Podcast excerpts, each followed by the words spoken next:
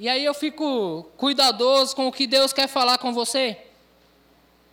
Porque eu preparei uma mensagem, para sua sorte ele disse não é essa, porque a mensagem que eu tinha preparado para você era para ir com os dois pés do seu peito.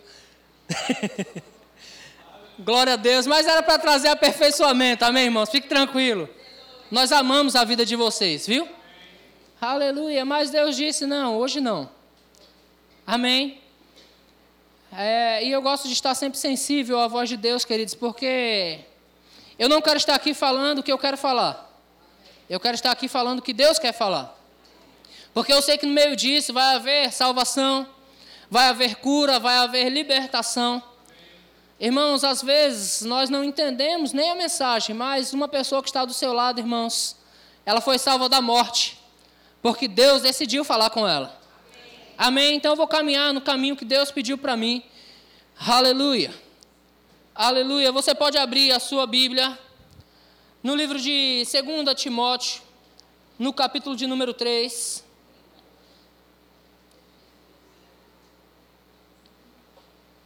Segunda Timóteo, capítulo 3. Aleluia, não tem outro caminho, queridos. Às vezes nós cantamos: Vem Jesus, vem Jesus, vem Jesus, mas quem é esse Jesus? Qual o seu poder? O que ele pode? Ou o que nós podemos nele? Por que o amamos tanto, irmãos?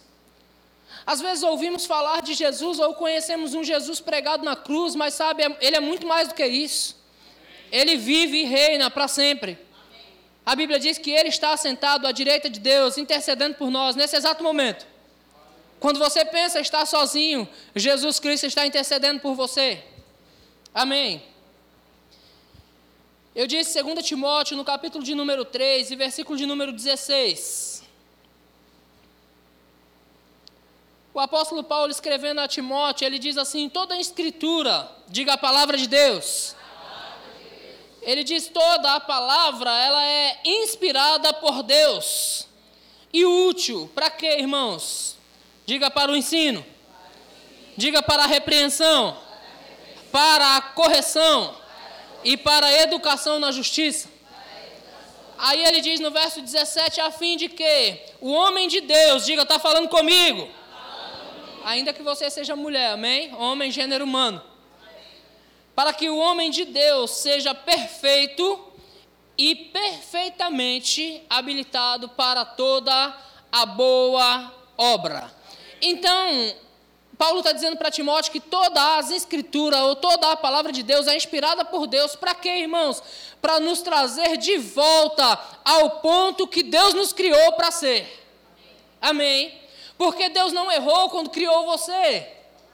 Glória a Deus pelos três amém. Vou falar de novo para que você entenda: Deus não errou quando te criou. Deus criou você exclusivo e desde o ventre materno Ele te escolheu para algo grande. Amém, irmãos? Deus escolheu você para coisas grandes, Ele não escolheu você, irmãos. Ele não te criou e disse: rapaz, errei, agora vou deixar ele largado aí. Não, irmãos. Deus criou você para algo grande. Mas, como toda criança, irmãos, e a Bíblia diz que nós devemos desejar, como a crianças recém-nascidas, o genuíno leite espiritual. Como toda criança, nós precisamos ser educados no caminho.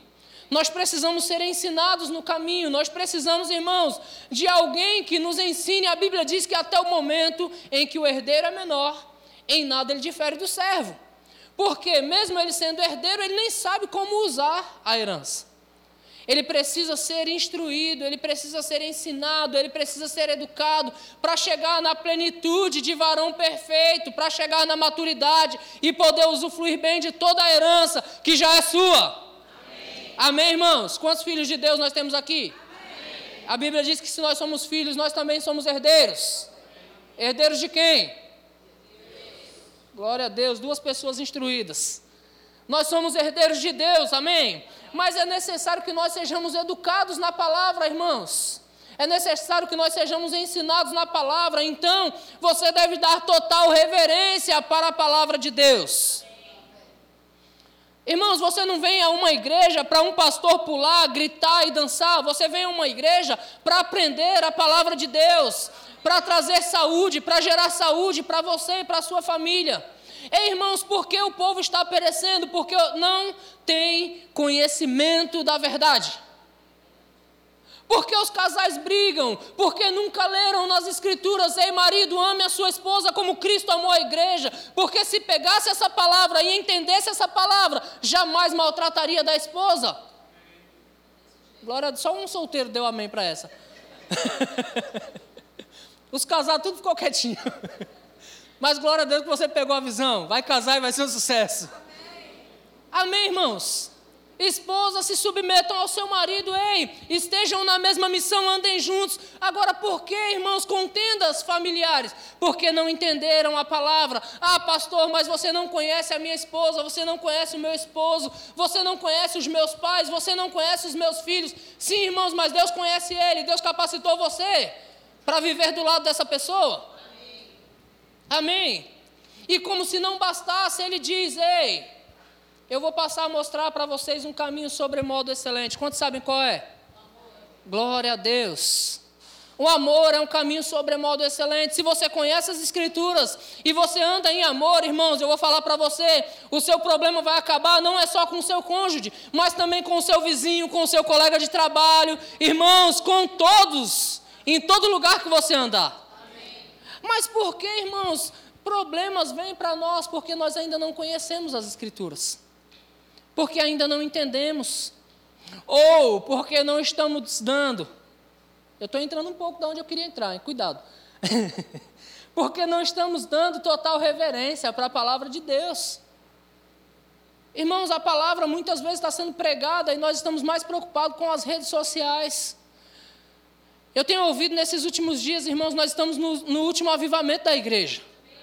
Nós estamos nos últimos tempos, e nos últimos tempos, irmãos, o diabo está preparando buraco para que você caia nele.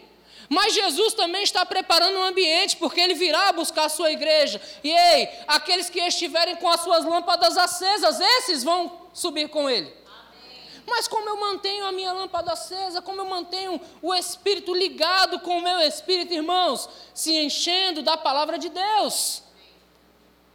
Porque, irmãos, nós não podemos ser vasos vazios. Nós fomos chamados para ser vasos de Deus, mas vasos cheios da verdade de Deus. Cheios da verdade, irmãos, você não só vai caminhar bem, como você também vai transbordar e vai abençoar a outros. Mas é necessário estar cheios da verdade. É necessário você dar crédito à palavra de Deus, irmãos. Nós tivemos aqui um evento na semana passada, um evento maravilhoso. Trouxemos três ministros do Senhor, cheios de sabedoria, cheios do Espírito de Deus, para nos fortalecer na fé, irmãos. Mas eu digo a você que se você não se apegar à palavra e colocar em prática, nada do que foi falado vai servir. E aí, ó, que dias de glória, céu na terra, legal. E amanhã o inferno de novo? Ei, irmãos, Céu na terra, Deus nos chamou para viver uma vida de céu na terra. Não foram momentos, queridos. Não foram momentos. Se você está vivendo momentos, você ainda está vivendo nas emoções. Você não foi chamado para viver momentos, Ele nos libertou. A Bíblia diz em Colossenses capítulo 1 e versículo de número 13. Ouçam, Colossenses capítulo 1 e versículo de número 13. Amém? Porque tem gente que não sabe nem onde fica um versículo na Bíblia. A Bíblia diz: Ei, Ele, irmãos, nos libertou do império das trevas. Acabou, nós não estamos mais em trevas, não existe hoje luz, amanhã trevas, hoje luz, amanhã trevas, não, irmãos. Ele nos libertou do império das trevas e nos transportou para o reino do Filho do seu amor. Ele nos tirou de uma posição de escravos e nos colocou numa posição de filhos de Deus, irmãos príncipes e princesas de Deus. Você já viu um príncipe cabisbaixo? Ah, em algum momento você já viu uma princesa cabisbaixa? Não, irmãos, porque se ela baixar a cabeça, a coroa cai. E nós fomos chamados para andar com a nossa coroa de cabeça em pé, irmãos, de cabeça erguida e de nariz empinado, porque nós somos filhos do rei. Mas se vivermos nos baseando nas emoções, ah, ora eu estou tão bem, glória a Deus, a minha igreja está correndo, eita, está acontecendo as coisas, sim, irmãos, mas o que está acontecendo dentro de nós? O que é que Deus está fazendo dentro de nós, irmãos? Ou o que é que nós estamos deixando fazer? Ei, Deus quer fazer grandes coisas na tua vida, meu irmão. Ei, Deus quer te promover. O desejo de todo pai, irmãos, é que os seus filhos cresçam e prosperem em todas as áreas. E por que Deus não pensaria diferente ao seu respeito? Porque Deus pensaria a seu respeito que vo... não, você não, você é para viver, ó, na pindaíba. Não, irmãos, Deus não criou você para isso. Deus é bom pai. Eu vi essa família que veio apresentar a sua filha, irmãos. Ei, nós desejamos para os nossos filhos toda a prosperidade do mundo, é o que nós desejamos para os nossos filhos, e Deus deseja algo diferente para você. Quando nós vemos, querido, um bebê nosso chorando e nós não sabemos por que ele está chorando, nós ficamos procurando para saber qual o motivo para que nós possamos aliviá-lo rapidamente. E quando achamos o motivo, é rápido para aliviá-lo. Por quê? Porque nós somos os pais e Deus pensaria diferente a seu respeito, irmãos. Diga, Deus me ama. Deus, me ama. Deus ama você. Agora, porque você ainda não está entendendo, de repente você esteja chorando como, como um bebê, porque ainda não aprendeu a falar. Aleluia. De repente você ainda esteja berrando como um bebê, porque ainda não aprendeu a falar. E se você não aprendeu a falar, é porque você não ouviu, porque só se aprende a falar ouvindo. Ei, a fé vem pelo quê, irmãos? Ouvir, Ouvir o quê? Ei, se você ouve a palavra de Deus, então você aprende a falar a palavra de Deus. Quando as circunstâncias adversas vêm, você diz o quê? Ei, a palavra está perto de mim, na minha boca, no meu coração. Essa é a palavra da fé que me foi pregada. Eu vou avançar e tudo vai dar certo para mim, porque o meu Deus está contigo, comigo, nada vai me faltar. Aí vem as circunstâncias e diz, dizem o contrário, mas você não aprendeu a falar circunstâncias, você aprendeu a falar fé. Ei, eu tenho um filho de quatro meses, daqui a pouco ele vai estar falando papai. Não é daddy, é daddy, é daddy, alguém me ajuda aí. Não é papa. Ele não é espanhol, ele não é americano, não é inglês, ele é brasileiro, ele está aprendendo falar, ele vai aprender a falar a língua dos pais. Ei, nós precisamos aprender a falar a língua de Deus. Por quê? Porque nós fomos chamados, nós fomos tirados do mundo, irmãos, para andar com Deus. Abre sua Bíblia em Efésios, no capítulo de número 2, por favor.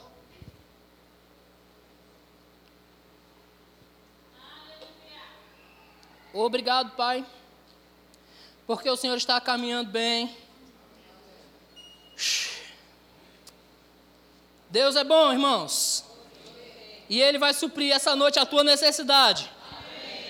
Diga comigo, eu estou ouvindo. Eu estou. Exatamente. Exatamente. Aquilo que eu preciso ouvir. Versículo de número 11, eu quero ler com você. A leitura é um pouco extensa, mas nós vamos ler e vamos nos apegar aos detalhes.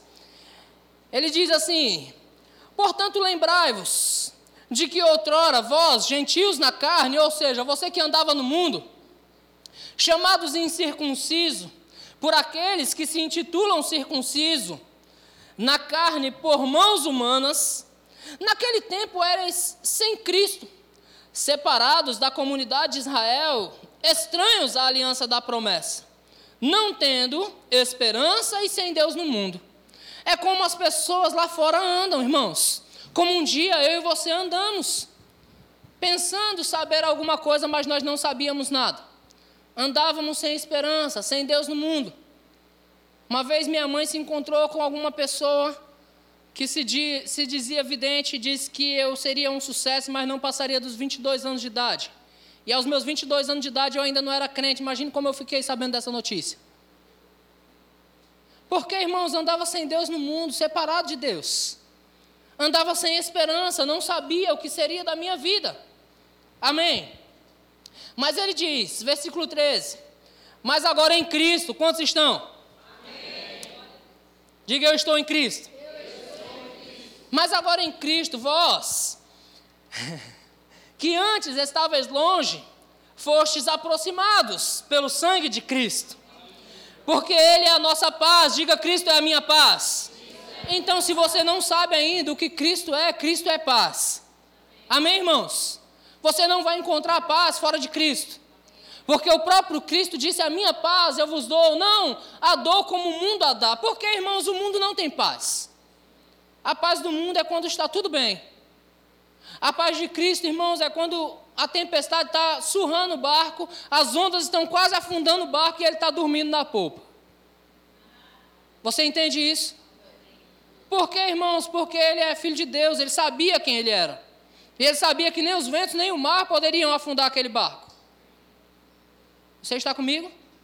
Porque havia um propósito de Deus para a vida dele e ele entendia o propósito. Existe um propósito de Deus para a tua vida, irmãos. E quando você entender isso, as circunstâncias podem vir e bater forte contra você, mas você vai permanecer firme e inabalável, porque Cristo é a sua paz. E se Cristo chegou do outro lado, irmãos, Ele habilitou você para chegar do outro lado, e nada e nem ninguém vai parar você no caminho. Amém. Amém. Cristo é a minha paz. Diga, Cristo é a minha paz. Aleluia, porque Ele é a nossa paz. Versículo 14. O qual de ambos fez um e tendo derribado a parede de separação que estava no meio a inimizade, aboliu na sua carne a lei dos mandamentos na forma de ordenança, para que dos dois criasseis em si mesmo um novo homem, diga novo homem, fazendo a paz. Percebe, irmãos, que a paz está envolvida no negócio. Pessoas, irmãos, que estão aqui essa noite, eu sei que não estão vivendo momentos de paz. Mas hoje Deus traz paz para você. Amém. Aleluia. A paz de Deus que excede todo entendimento vai encher o teu coração essa noite. Versículo 16: E reconciliasse ambos em um só corpo, em um só corpo com Deus, por intermédio da cruz, destruindo por ela a inimizade. E vindo, evangelizou paz a vós outros que estavam longe, e paz também aos que estavam perto porque por ele ambos temos acesso ao Pai em espírito. Assim, vocês já não são mais estrangeiros nem peregrinos, mas concidadãos dos santos e sois da família de Deus. Nossa, que empolgação sua por ser da família de Deus, irmãos. Essa não é minha família, não, irmãos. Ei, nós somos da família do Todo-Poderoso, irmãos. Tem, tem gente que vibraria se eu dissesse é da família do Silvio Santos, é da família de Bolsonaro, é da família de sei lá quem, poderoso aí. Mas Deus é o Todo-Poderoso. Deus é o Deus de, que está acima de Silvio Santos, acima de qualquer um outro, irmãos. E nós somos da família dele. Estamos bem, amém? Glória a Deus, nós não somos mais estrangeiros nem peregrinos, mas nós somos concidadãos dos santos e da família de Deus. Aí ele diz: edificados sobre o fundamento dos apóstolos e dos profetas. Diga fundamento. Que fundamento é esse, irmãos, que os apóstolos e os profetas colocaram? Ei, a palavra de Deus é o fundamento. Cristo é o fundamento, porque Cristo é a própria palavra de Deus. O nosso fundamento, irmãos, é a palavra de Deus. Se você não tem a palavra, então você não tem fundamento. Eu estava ministrando no quarentenário, irmãos, e Deus me deu a mensagem que Cristo não é religião, Cristo é a palavra de Deus, irmãos. Isso vai além de toda e qualquer religião.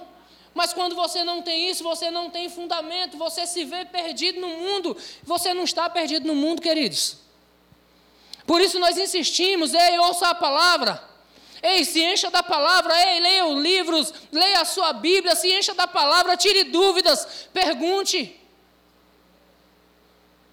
Aí você lê e não sabe, também não pergunta, não pesquisa. Irmão, nós pesquisamos tantas coisas nos dias de hoje. Pesquisa quando você não sabe uma palavra, pesquisa. Há um tempo atrás eu gostava do livro de Romanos, e quando eu li, irmãos, e, e sejam corroborados com poder, eu falei, rapaz, o que, que é corroborados? Eu estudei pouco, então não sabia. O que, que é corroborados? Ó, fortalecidos Sejam fortalecidos com o poder, o poder de Deus nos fortalecendo. Então, irmãos, quando você busca a palavra, você se enche dessas verdades, isso vai trazer para você fundamento. Por quê, irmãos? Que muita gente dentro da igreja, queridos, não tem fundamento quando as situações vêm, ei, balança você e você fica todo desconcertado. Aí eu vejo outros irmãos que vem pancada, vem golpes fortes, e a pessoa está firme. Firme, irmãos, como se nada tivesse acontecido ou como se nada estivesse acontecendo. Pessoas passando por tempestades e você olhando para a pessoa, e aí, rapaz, como é que está? você tá, eu estou bem, tá tudo bem, tudo vai bem, ei, tudo vai bem. Eu agora adotei uma frase nova. Estou passando pelo melhor momento da minha vida. Irmãos, qual é o melhor momento da tua vida? Diga hoje. Tu não sabe como vai ser amanhã. E ontem já passou. Então o melhor momento é agora. Amém, irmãos? Por que isso, irmãos? Porque eu ando em fé. Eu sei que hoje Deus ainda pode mover tudo que Ele puder mover lá para me alcançar. Se eu precisar de dinheiro hoje, vem. Se eu precisar de comida hoje, vem. Se eu precisar de saúde hoje, vem. Se eu precisar de paz hoje, vem. Porque o meu Deus é um Deus de hoje. Amém, irmãos? E a Escritura diz: hoje, se ouvires a voz do Senhor teu Deus, não endureçais o vosso coração. Ouçam a palavra de Deus, irmãos. Deixa a palavra de Deus fazer a diferença em você. Ei, às vezes o, o peso que você está carregando está tão grande. Mas deixa a palavra de Deus mudar, queridos. E eu vou falar a frase que eu falei em quarentenário: Cristo não é religião. Não fica preocupado, não, ah, eu tenho que seguir a lei dos crentes. Ei, a lei dos crentes é a mesma que a sua.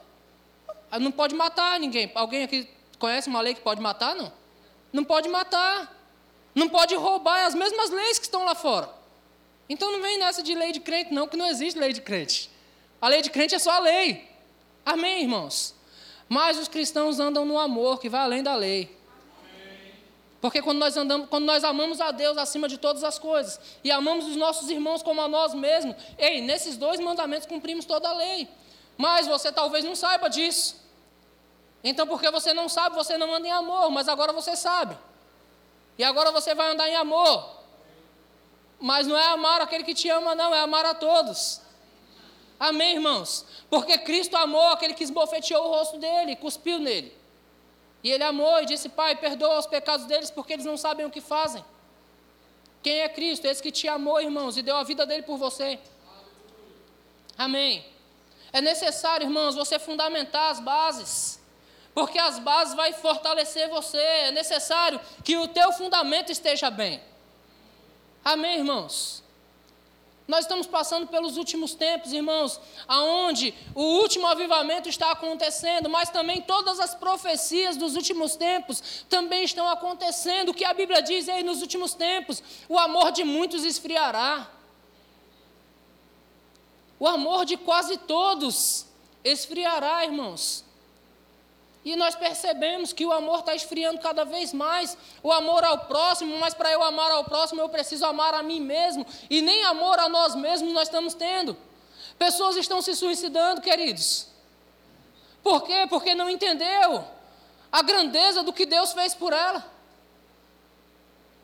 Elas não têm amor próprio, pessoas estão destruindo as suas vidas em drogas, em bebedices, por quê? Porque não entendeu o que Deus fez por elas. Então o amor está se esfriando, irmãos, de muitas pessoas, ou de quase todos, como a Escritura diz. Nós estamos nos últimos tempos, irmãos, onde as pessoas estão se afastando de pessoas. Ei, nesses últimos tempos de pandemia, teve gente que se afastou da própria mãe. Irmãos, se eu tiver que morrer, eu quero morrer perto de minha mãe mesmo. No colo dela, de preferência. Você entende que o amor esfriou. E por que o amor esfriou? Porque nos enchemos de notícias nos enchemos do que está acontecendo no mundo e deixamos a palavra de lado, porque a palavra do Senhor diz: certamente Cristo levou sobre si todas as nossas enfermidades, todas as nossas doenças, Ele tomou sobre si. Se nós nos apegássemos a essa palavra, deixasse ela entrar no nosso coração, irmãos, nós vamos para cima e não temos medo mais de nada. Eu disse, rapaz, se eu morrer, estou com Deus. E o diabo perdeu de uma vez por todas. Toda a chance que ele tinha de me tentar, ele perde. No exato momento em que eu vou para o Senhor. Você entende isso? Não é, não é vantagem para ele me matar. Porque ele perde mesmo. Comigo aqui ele ainda pode tentar, mas comigo lá não tem mais chance. Mas isso só acontece quando nós estamos cheios da palavra, irmãos. Aí nós podemos cantar confiantes, ei, eu não sou mais escravo do medo. Por quê? Porque conhecemos a palavra. Aí confessamos: Eu sou filho de Deus. Não tem mais escravidão, irmãos. O medo me escravizava, mas não mais. Você está comigo? Amém. Sim ou não? Diga fortalecer os fundamentos.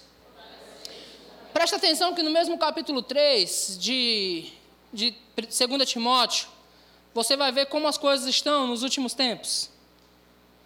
2 Timóteo, capítulo 3, e versículo de número 1.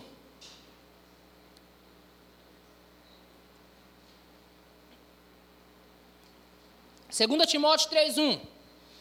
Sabe, porém, isto: nos últimos dias sobrevirão tempos difíceis. Diga tempos difíceis. Irmãos, é a Bíblia falando, não sou eu. Nos últimos dias sobrevirão tempos difíceis, pois os homens serão egoístas, avarentos, jactanciosos, arrogantes, blasfemadores, desobedientes aos pais, ingratos, irreverentes, desafeiçoados, implacáveis, caluniadores, sem domínio de si, cruéis, inimigos do bem, atrevi traidores, atrevidos, enfatuados, mais amigo dos prazeres do que amigos de Deus. E nós precisamos, irmãos, entender que nós estamos vivendo os últimos dias. E o que é necessário fazer, irmãos, quando nós estamos vivendo nesse contexto de vida? Nós precisamos identificar as nossas fraquezas.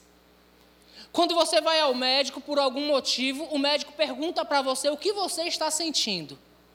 Não é assim que acontece, irmãos?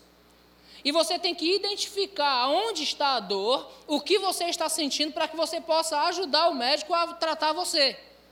E você possa ser tratado na origem. Então, irmãos, nós estamos vivendo nesse contexto, aonde os homens se tornaram egoístas, avarentos, jactanciosos, aonde os homens se tornaram irreverentes, aonde as pessoas estão cada vez mais desobedientes aos pais. Não nos preocupamos mais com a opinião dos pais. Temos as nossas próprias opiniões. Então nos tornamos desobedientes aos pais. Nós estamos nesse contexto, queridos. Talvez você diga, não, pastor, eu não. Eu sou obediente aos meus pais. Mas procure identificar onde está a sua fraqueza, porque esse é o seu contexto. Egoísta? O que é uma pessoa egoísta, irmãos? Eu procurei algumas definições. Egoísta é aqueles que buscam só os seus interesses. Quem são as pessoas que buscam os seus próprios interesses? Podemos ter pessoas como essas na igreja? Sim, pessoas que vêm na igreja e não gostaram do louvor. Aí ela vai em outra igreja. Ou o louvor da igreja é maravilhoso, mas eu não gostei dessa palavra. É, irmãos, a palavra é a mesma. Se você estudar ela, um dia você vai estar aqui ensinando ela. E se você não concorda com a maneira que eu ensino, por favor, estude mais do que eu, ensine melhor do que eu, que eu fico sentado ouvindo você com prazer. Porque é uma alegria para mim ter pessoas melhores do que eu ministrando aqui, irmãos. Amém? Mas o egoísmo faz com que nós procuremos só o nosso próprio interesse.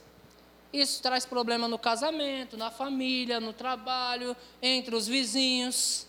Isso traz problemas na igreja, irmãos. Isso traz problemas entre os departamentos. Por quê, irmãos? Porque se nós não somos egoístas, nós pensamos mais nos outros do que em nós. Fazemos as coisas às vezes por causa dos outros.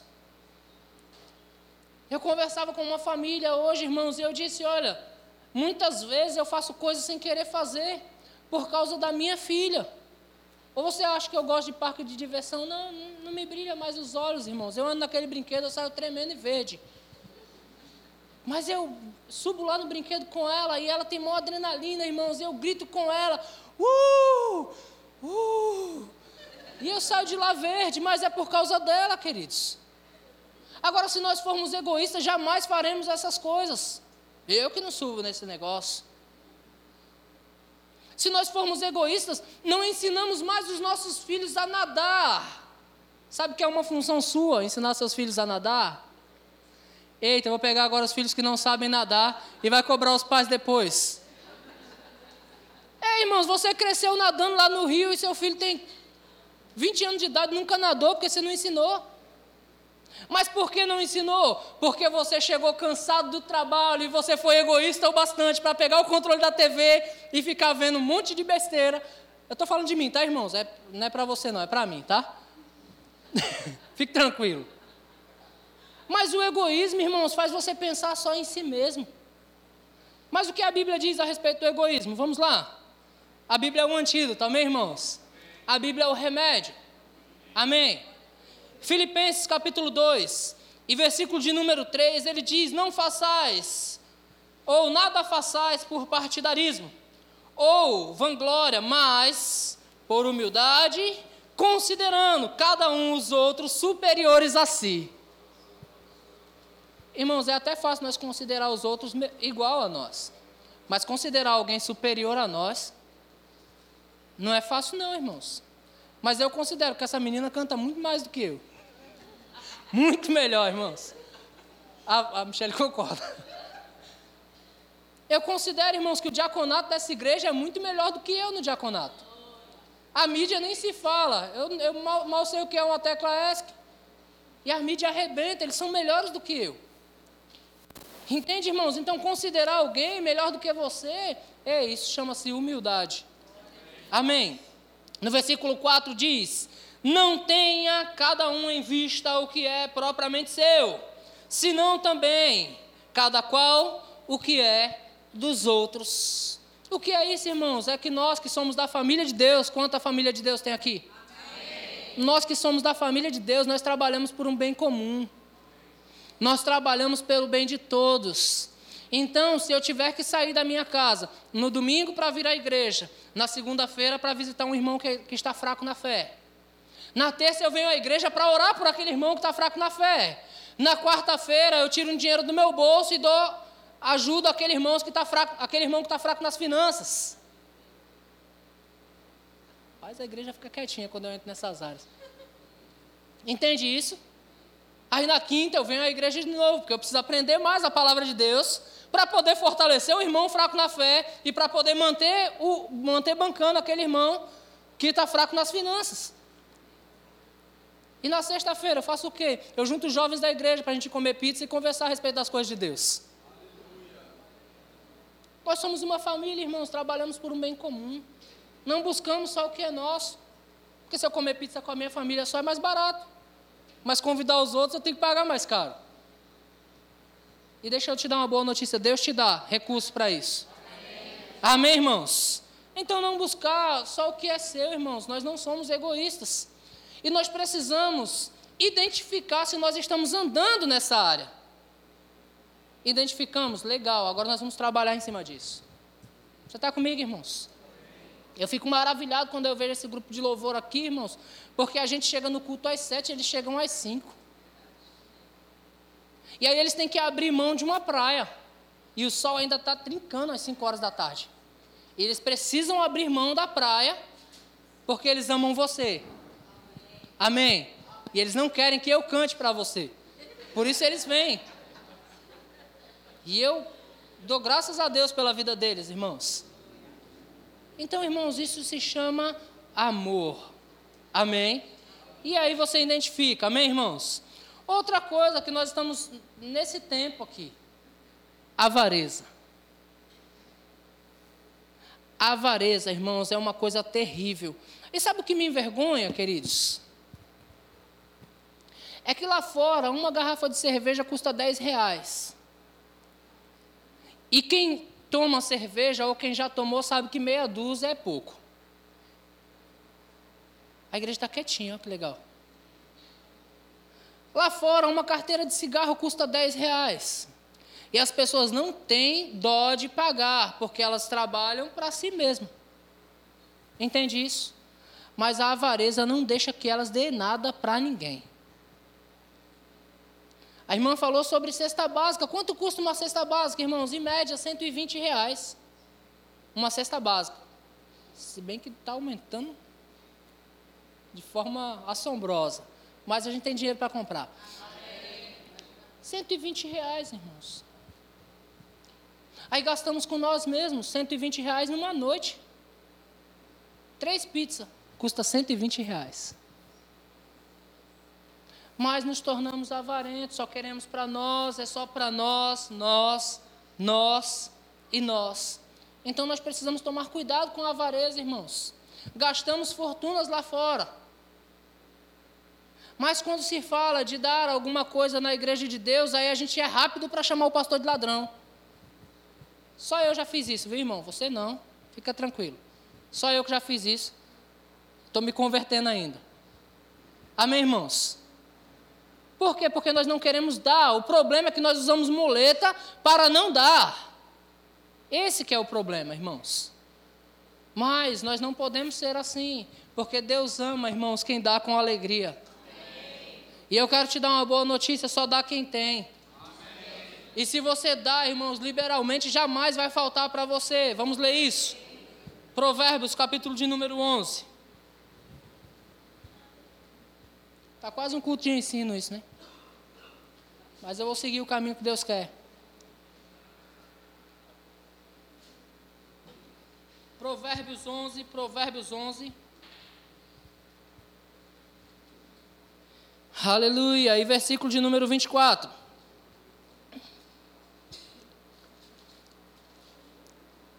Diga, eu não sou avarento. Não sou avarento. Agora diga para você acreditar, eu não sou avarento. Não sou avarento. Aleluia. Aleluia. Sabe, irmãos, quando você dá, jamais vai faltar para você.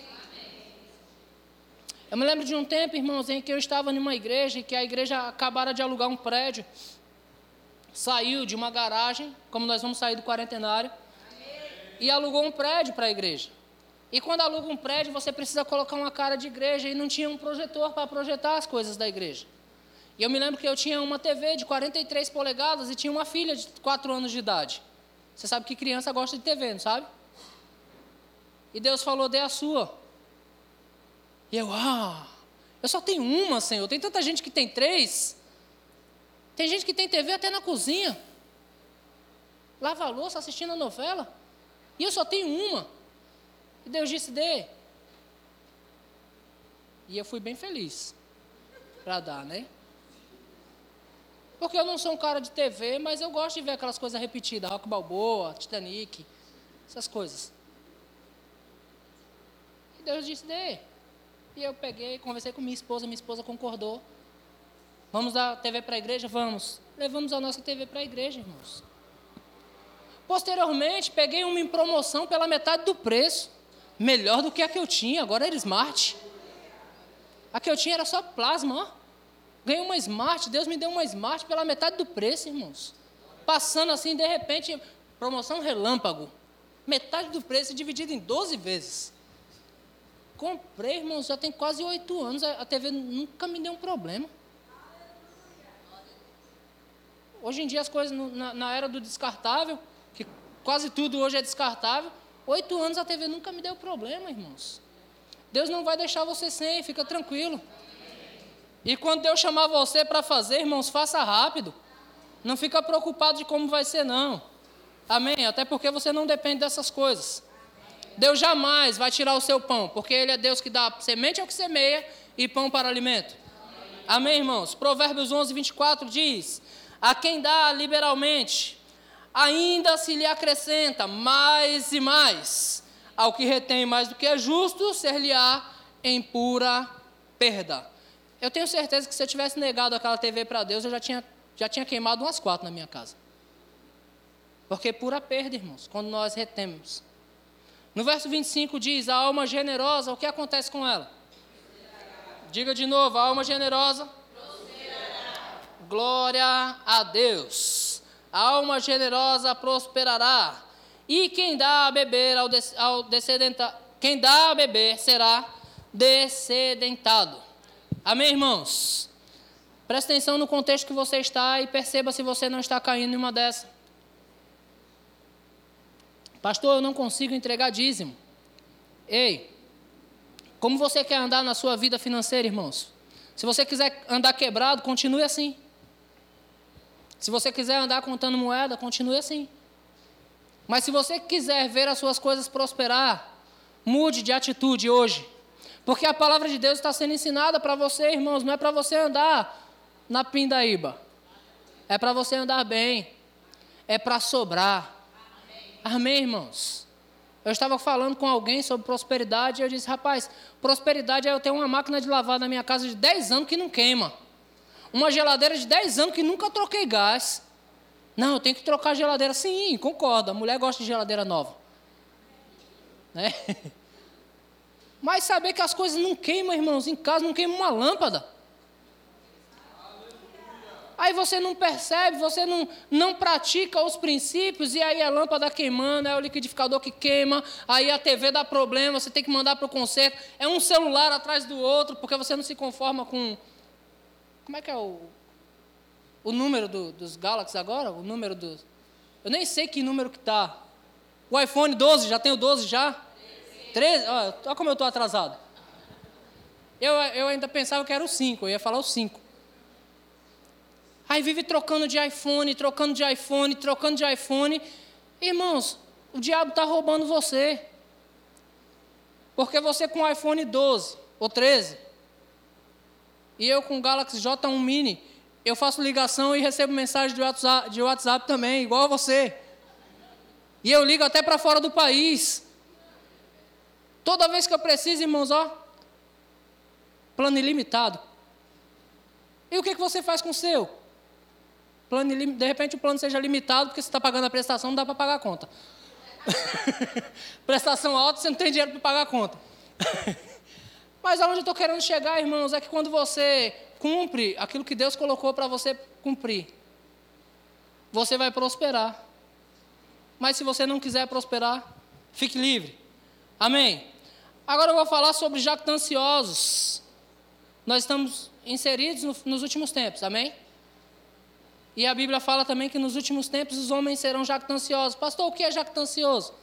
Eu vejo um monte de ponto de interrogação assim. É vaidoso mesmo. Jactancioso é ser vaidoso. É achar que você sabe, é achar que você pode. E que terrível é, irmãos, quando você conversa com alguém que sabe tudo. Porque você chega à conclusão plena de que aquela pessoa não sabe nada. Rapaz, você sabe fazer isso aí, pastor? Sabe fazer isso aí? Rapaz, eu sabe fazer tudo, irmão. Bombril. Mil e uma utilidade. E tudo faz bem. Tudo que faz, faz bem. Mas tem que saber quem você é, querido. Amém? Eu vou ler, eu vou ler com você o que significa jactancioso. Significado da palavra jactância. Ação ou hábito de se gabar Irmãos, e nós precisamos tomar muito cuidado com isso, porque às vezes o mundo nos conduz a isso. Você recebe tapinha no ombro e diz assim, rapaz, que louvor, Caio, uau, você toca muito. Aí você diz, uau, eu sou o cara. Aí para de aprender, para de crescer, porque toca muito, aí para de crescer. Não, irmão, continue tocando, continue crescendo, até você tocar de olho fechado. Até você colocar o violão nas costas e tocar. Continue crescendo. Continue crescendo. E quando colocar nas costas tocar, começa a tocar com os pés. Porque, irmãos, quando nós achamos, chegamos a um nível de, de, de soberba, de, de jactância, ei, as coisas param para nós. Aí recebemos um monte de tapinha no ombro esses últimos dias. Oh, o diaconato de vocês, oh, que maravilha. Oh, que louvor maravilhoso. Pastor levando tapinha no ombro, pastor, glória a Deus pela sua vida. E por quê? Por quê, irmãos? Aí a gente para. Aí sobe, entra a soberba, entra a arrogância. Aí se gabamos, achamos que somos alguma coisa. Não somos nada, queridos. Se Deus não fizer, se Deus não edificar a cidade, é em vão que trabalha os que constrói. Se Deus não guardar a cidade, é em vão que trabalha os sentinelas. É Deus fazendo, irmãos, e nós assistindo. É Deus fazendo e nós apenas como instrumentos dele. Instrumentos dele, somos todos instrumentos de Deus, precisamos ter esse entendimento. Paulo falando, irmãos, para a igreja de Corintos, presta atenção que antes disso ele disse que a igreja de Corintos era aquela igreja que era cheia do poder, era aquela igreja que era cheia dos dons. Você está comigo, sim ou não? A igreja de Coríntios, irmãos, era cheia de dom, cheia de riqueza, cheia de poder. Aí Paulo falando com a igreja de Coríntios, abre lá em 1 de Coríntios, capítulo 5, que Paulo vai falar sobre a jactância. 1 Coríntios 5.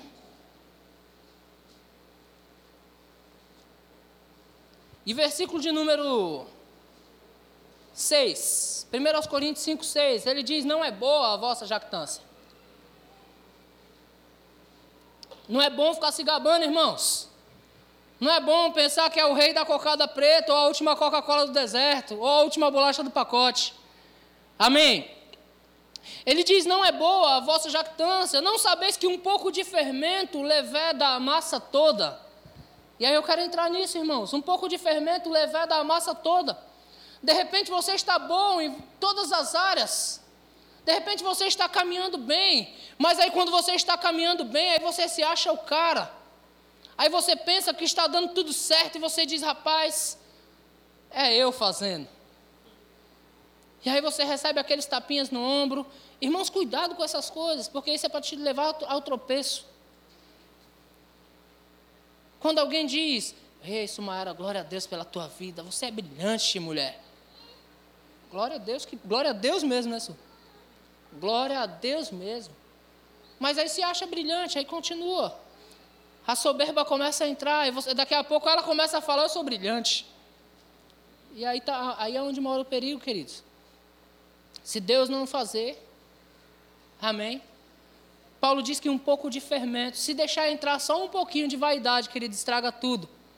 Por isso Salomão disse: vaidade de vaidade, Diz o pregador: tudo é vaidade debaixo do sol ou debaixo do céu. De que vale, irmão, nós termos tanta coisa? De que vale sermos alguma coisa? Se nós não entendermos que Deus está sobre tudo, irmãos. Amém? Então, um pouco de fermento leveda a massa toda. E como nós estamos falando que nós estamos nos últimos tempos, e eu estou dizendo para você: cuidado para você não cair em nenhuma dessas armadilhas é porque um pouco de fermento leveda a massa toda. É porque uma só dessas coisas faz você tropeçar em todas as outras. Você está comigo? Cuidado com os tropeços, queridos. Eu já falei várias vezes aqui, vou falar de novo: o diabo não pode derrotar você, tudo que ele pode fazer é colocar sinalizações para que você tropece. Tudo que ele pode fazer é oferecer propostas para você tropeçar. Porque só você pode atrasar, irmãos, o projeto de Deus para a tua vida. Amém? Glória a Deus, então cuidado para o fermento não levedar a sua, a sua massa. Amém, irmãos? Aleluia. Já li esse texto. Arrogantes. Está ligado à mesma palavra, não podemos ser arrogantes. O que é uma pessoa arrogante? É uma pessoa que não. Ela não escuta ninguém. Ela acha que é dona da verdade. Irmãos, como entristece meu coração como pastor, quando eu vejo uma pessoa na igreja passando por determinada situação e eu dou a receita. Eu digo, olha, leia esse livro, leia esse. Olha, leia o versículo tal, o versículo tal, olha, faça isso, tire cinco minutos de oração dia, que vai, certamente, vai salvar você. Aí você percebe que a pessoa não está fazendo. E aí você fica triste, por quê? Porque você sabe que ela não foi curada, irmãos. De repente a onda só passou, mas quando vier outra onda vai derrubá-la. Passou a onda, aí quando passa a onda nós entendemos, está tudo bem. Aí não fortalecemos as bases e a outra onda vem e derruba. Não ouvimos conselhos, irmãos, isso é ruim. Isso é muito ruim. A Bíblia diz que na multidão de conselhos na multidão de conselhos, aí é onde mora a sabedoria. Precisamos, irmãos, uns dos outros. Você sabe que tem, existe espinha no nosso rosto que nós não podemos ver? Aí alguém precisa falar, rapaz, deixa eu espremer essa aí. E é gostoso espremer a espinha dos outros, né? É bom. Só que nós mesmos não conseguimos ver. A Bíblia diz, irmãos, que antes de ver o cisco no olho do irmão, você precisa ver a trave que está no seu, mas com respeito ao julgamento, para nós não julgarmos uns aos outros. Mas com, com respeito, irmãos, a ajudar alguém, nós precisamos estar prontos para aconselhar uns aos outros. Uns aos outros, nos aconselhando, nos admoestando uns aos outros, nos exortando uns aos outros, mas nós também precisamos estar prontos para receber. Amém. Aleluia. Você não é o dono da verdade, irmãos. A verdade só anda com você aí na Bíblia. Amém? Você tem a verdade, mas você não é o dono dela. Amém? É necessário nós buscarmos conselhos. Amém? Provérbios capítulo 11, também, versículo de número. Não, desculpa, não é Provérbios, não. É, é Provérbios mesmo. Provérbios capítulo 11, versículo de número 14 diz: Não havendo sábia direção, cai o povo. Amém? Mas na multidão de conselhos há segurança. Amém? Provérbios 19 e versículo 20 diz: Ouve o conselho e recebe a instrução, para que seja sábio nos dias por vir. Aleluia. Deus é bom. Agora eu quero entrar em outro mérito que chama blasfemadores. Blasfemadores, e você entende que blasfemar é só falar contra Deus, né? Mas sabe, irmãos, que tem muito mais do que isso? Blasfemar também é difamar. E nós difamamos muitas coisas. Esses dias eu estava comentando sobre um determinado restaurante do qual eu comi uma carne ruim. Mas entenda, irmãos, o restaurante não fabrica carne. Você está comigo? E aí eu falava que a carne estava ruim, o corte estava ruim. Alguém perguntou qual o nome do restaurante. Eu disse, rapaz, eu não vou difamar. Eu não vou difamar a casa. Porque a casa é boa. Não preciso falar a casa. O corte da carne estava ruim. Mas é ruim quando nós aprendemos a difamar as coisas, irmãos, porque nada está bom para o blasfemador.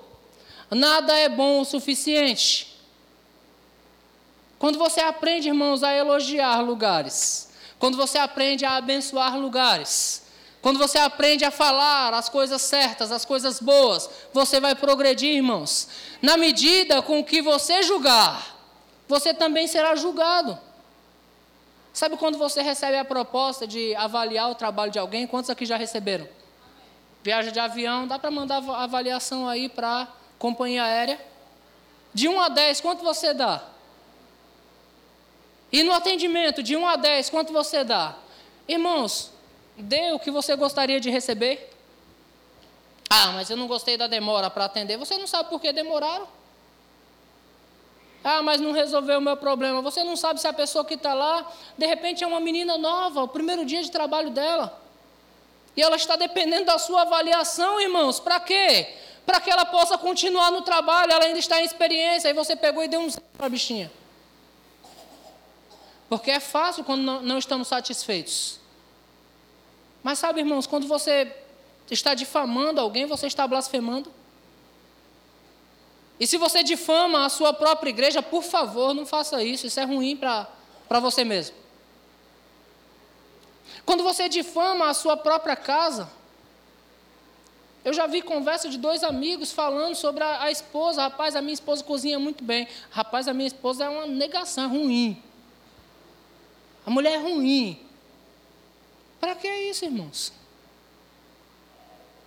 Para que falar mal das pessoas? Eu sei que você nunca caiu nessa, você é tudo crente. Só tem crente aqui, você está ouvindo, está até com a cara assim, o pastor está falando para ele mesmo.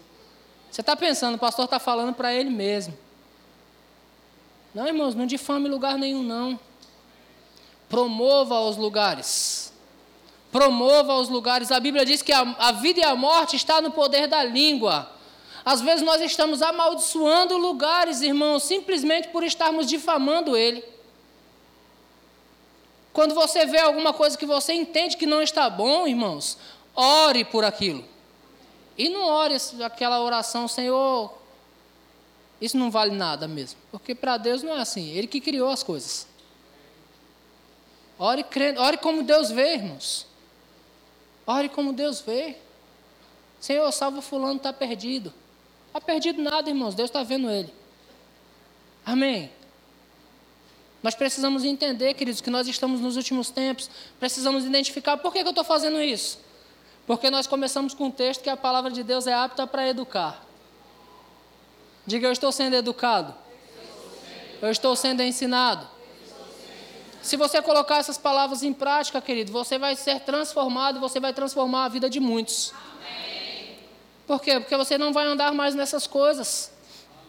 E se você não andar nessas coisas, você vai andar bem, você vai prosperar. Você não pode ser arrogante, irmãos. Você não pode ser avarento, você não pode ser jactancioso, não pode ser negligente. Estamos negligenciando tantas coisas nesses últimos dias, queridos.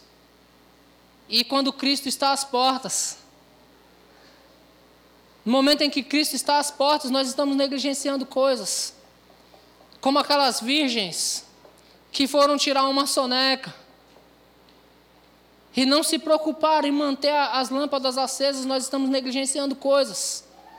E nós não podemos negligenciar, irmãos. Deixa eu falar algo para você agora, como igreja. E para você que congrega aqui. Ei, irmãos, não seja irreverente com respeito às coisas do Senhor, não. A Michelle falou aqui na direção de culto, irmãos. Chegue mais cedo. Ela fez um apelo, quase chorou no púlpito. Chegue mais cedo, irmãos. Não chegue, o culto começa às sete, chegue mais cedo, não chegue sete e dois, nem sete e cinco, chegue antes. Chegue mais cedo. Se tiver que chegar atrasado, chegue no seu emprego amanhã para você ser mandado embora. É, o horário é às oito, chegue lá às oito e meia. E faça isso todos os dias. Porque rapidamente você vai mandar, ser mandado embora. Mas nas coisas do Senhor, aí você chega a hora que quer. Não chegue mais cedo, queridos. Honre a Deus. Quando tiver um pregador aqui, se você tiver com sono, querido, dá uma levantadinha. Dá três carreiras na igreja. Aproveita. Ah, mas a pregação está xoxa, eu vou correr na igreja. Corra, irmãos. Até você vai animar até o pregador. O pregador está aqui falando bem quietinho aqui, de repente você, uhul, sai correndo, o pregador, eita glória, eita glória, eita glória. Pronto, animou o pregador. Mas não, você está xoxo. Aí você não só blasfema, como é irreverente às coisas do Senhor, porque a palavra de Deus está sendo pregada, e você fica Ei, irmãos, raramente se dorme no cinema. Porque a gente quer ver o Homem-Aranha Homem triplo.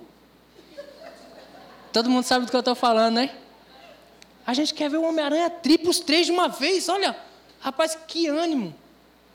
O povo aplaudiu de pé quando apareceu os três Homem-Aranha. Eu falei, tá, é o que que eles estão aqui? Aplaudindo o quê? Ninguém dorme. Ficou Ninguém dorme. Mas na igreja está sendo pregada a palavra, aí você não está sendo fundamentado. Aí vem a onda e uh, engole você.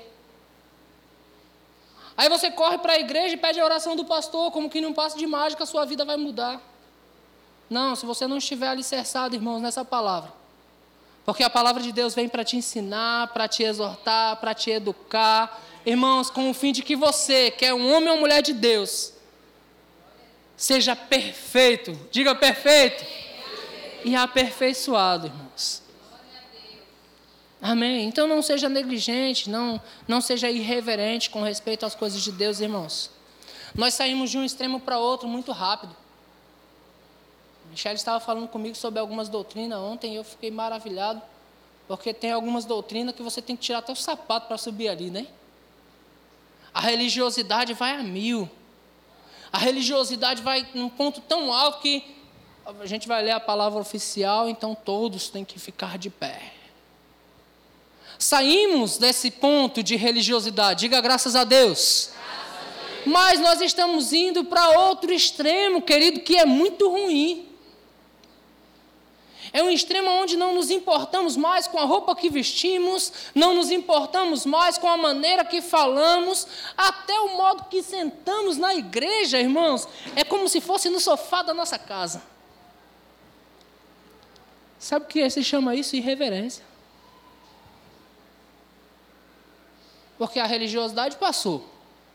Outrora éramos religiosos demais, então sentávamos e ficávamos todos quietos ouvindo a palavra do Senhor. Mas a religiosidade passou. A, o, o conhecimento da palavra chegou para nós, glória a Deus. Aí nos tornamos jactanciosos demais, nos tornamos sábios demais, nos tornamos vaidosos demais, e fomos no demais, no demais, no demais, e agora estamos largados de qualquer jeito. Eita, meu Deus. Falar como dizia o pastor Bud, vocês me amam ainda? pastor Bud dava essas cacetadas e depois dizia: vocês, vocês me amam ainda, irmãos? Tem que me amar, irmão, senão você não vai para o céu, não, viu? Me ame, nem que seja forçado. Senão você não vai para o céu, não. Isso é, isso é sério. Amém, queridos? Falamos essas coisas para o seu bem, queridos. Deixa eu dizer para você que tem filho, não deixa ele jogando joguinho no celular, não. Você vai matar ele espiritualmente. Pastor, mas ele é pequenininho, aí ele vai crescendo, jogando joguinho no celular. Aí ficamos assombrados depois, porque a criança nasceu e cresceu na igreja. E quando cresceu, se desviou do evangelho. Por quê? Porque nunca teve alicerce. Vocês me amam ainda? Porque estava jogando joguinho no celular enquanto a palavra estava sendo pregada. os pais não ensinaram reverência para eles. Toma, menino, para tu ficar quieto. Aí o menino está lá, jogando jogo e matando Pokémon. No meio do culto, irmãos. No meio do culto, perdemos, irmãos, a essência. E eu estou falando isso para socorro seu mesmo. Não deixe não, irmãos, faça ficar quieto, fique quieto, ouça a palavra. Ah, mas criança sabe como é, né, pastor? Sei, irmãos. Eu sei como é, e eu sei que você, que é pai, é habilitado, é capacitado por Deus para educar ele. Fique quieto, menino. Fique quieto, ainda que ele durma, deixa dormir. Ah, lá no sono ele está sonhando com alguém falando com ele, pregando a palavra para ele. A palavra está sendo pregada, irmãos. Aí você dá joguinho para ele. Dá... Vocês me amam ainda, irmãos? É bom, irmãos, ver os nossos filhos crescerem. É, eu vejo os filhos de Ana Lúcia servindo ao Senhor, os filhos do pastor Luciano servindo ao Senhor, irmãos. Cresceram na igreja, servem ao Senhor. Mas princípios foram estabelecidos. Princípios foram estabelecidos, irmãos. Para eles crescerem e permanecerem na fé, permanecerem crescendo. Princípios, é, isso eu estou pregando para mim também, tá? Eu tenho filhos pequenos. E eu não quero eles assim, irmãos. Irreverentes com respeito às coisas de Deus, é ruim. Amém, irmãos? Isso vai trazer saúde para você, vai trazer saúde para a sua família. Quando seus filhos estiverem adolescentes, eles vão amar ao Senhor, irmãos. Quando eles estiverem adolescentes, eles vão saber as santas letras, as sagradas escrituras, eles vão estar fortalecidos nisso. E aí o mundo vai vir, irmãos, com as suas propostas. O mundo vai vir dizendo que, olha, os pais não podem mais bater nos filhos. Aí o seu filho vai estar bem ciente do que a palavra de Deus diz a respeito disso. O mundo vai vir dizendo, irmão, sobre todo tipo de ideologia, mas a criança terá a sua ideologia, que é a ideologia de Deus. Amém, irmãos? Quando você chamar ela para reverência, ei, preste atenção. Então nós precisamos ser assim, irmãos. Se você vê que você não está assim, por favor, seja educado hoje. Seja mais comportado com respeito às coisas de Deus. Não fique na sua casa, irmãos, assistindo Netflix no dia de culto, não. Porque não é contra a igreja nem contra o pastor que você está pecando, não. É contra você mesmo. Amém, meus queridos? Amém. Aleluia. Eu sei que vocês me amam. E eu sei que vocês vão sair daqui hoje. Vocês comeram feijoada hoje. Vai sair daqui tudo forte. E se vocês não colocar em prática, vai ter digestão. Tem que colocar essa palavra em prática, irmãos. Irmãos, Deus é verdadeiro. Amém. O desejo de Deus é nos promover sempre. E Deus nos estabeleceu como igreja, coluna e baluarte da verdade. Não para andarmos como fracassados. A minha família não será fracassada, irmãos. A minha casa não viverá em fracasso. Pelo contrário, irmãos, nós vamos progredir cada dia mais. E assim será contigo se você ouvir e colocar em prática. Amém? Abre sua Bíblia em Tiago, eu vou fechar com esse texto. Tiago, no capítulo de número 1 e versículo de número 22, Tiago 1, 22.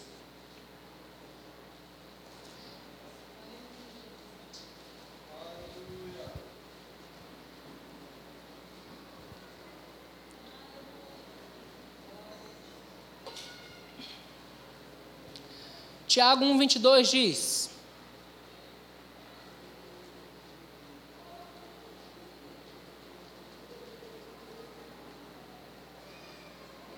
Eu vou ler do versículo 19, irmãos. Ele diz assim: Sabeis estas coisas, meus amados irmãos. Todo homem, pois, sejam, seja prontos para ouvir, tardio para falar, tardio para se irar. Porque a ira do homem não produz a justiça de Deus. Portanto, despojando-vos de toda a impureza, percebe que o despojando-vos está falando com você, é para você fazer. Amém? Então, tudo isso que eu falei aqui é para você abrir mão dessas coisas. Despojando-vos de toda a impureza e do acúmulo de maldade, acolhei com mansidão a palavra em vós implantada, a qual é poderosa para salvar a vossa alma. Tiago está nos ensinando a acolher com mansidão essa palavra, irmãos. E ele diz assim: hum, Tornai-vos, pois, praticantes da palavra, e não somente ouvintes, enganando-vos a, a vós mesmos. Eu vou parar nesse versículo, irmãos, por quê? Porque não é a vontade do papai que você venha à igreja, irmãos, e ouça a palavra, ouça a palavra, ouça a palavra, ouça a palavra, se a palavra não mudar em nada a sua vida. A palavra de Deus é a verdade. A palavra é espírito, Jesus é a palavra. A palavra é justiça, a palavra é paz, a palavra é cura para os teus ossos. A palavra é salvação da tua alma. A palavra é a salvação dos teus pensamentos. Mas ele diz: tornai-vos praticantes. Se tornem praticantes da palavra e não somente ouvintes, irmãos. Porque se nós formos só ouvintes, de que vai valer tudo isso, irmãos? De que vale, irmãos, nós virmos a uma igreja, sentarmos nessas cadeiras, participarmos de um culto, de um culto onde muitas vezes saímos daqui maravilhados e dizemos, rapaz, que louvor maravilhoso. Glória a Deus pelo louvor, eu gosto. Mas se a palavra não mudar a tua vida, irmãos, o louvor não vai te salvar. Se a palavra não transformar você, o louvor não vai transformar, irmãos. Aqui, graças a Deus, nós ainda cantamos a palavra. Mas de repente você só sai com a melodia. É a palavra que transforma a sua vida, queridos. E você tem essa palavra aí, ó, pertinho de você. Se apega à palavra, irmãos. Se apega à palavra. Porque Cristo é a palavra. Então, se Cristo foi enviado ao mundo para trazer salvação ao mundo, a palavra que você tem traz salvação para você hoje. Amém, queridos? Eu gostaria que vocês ficassem de pé, eu quero orar com você.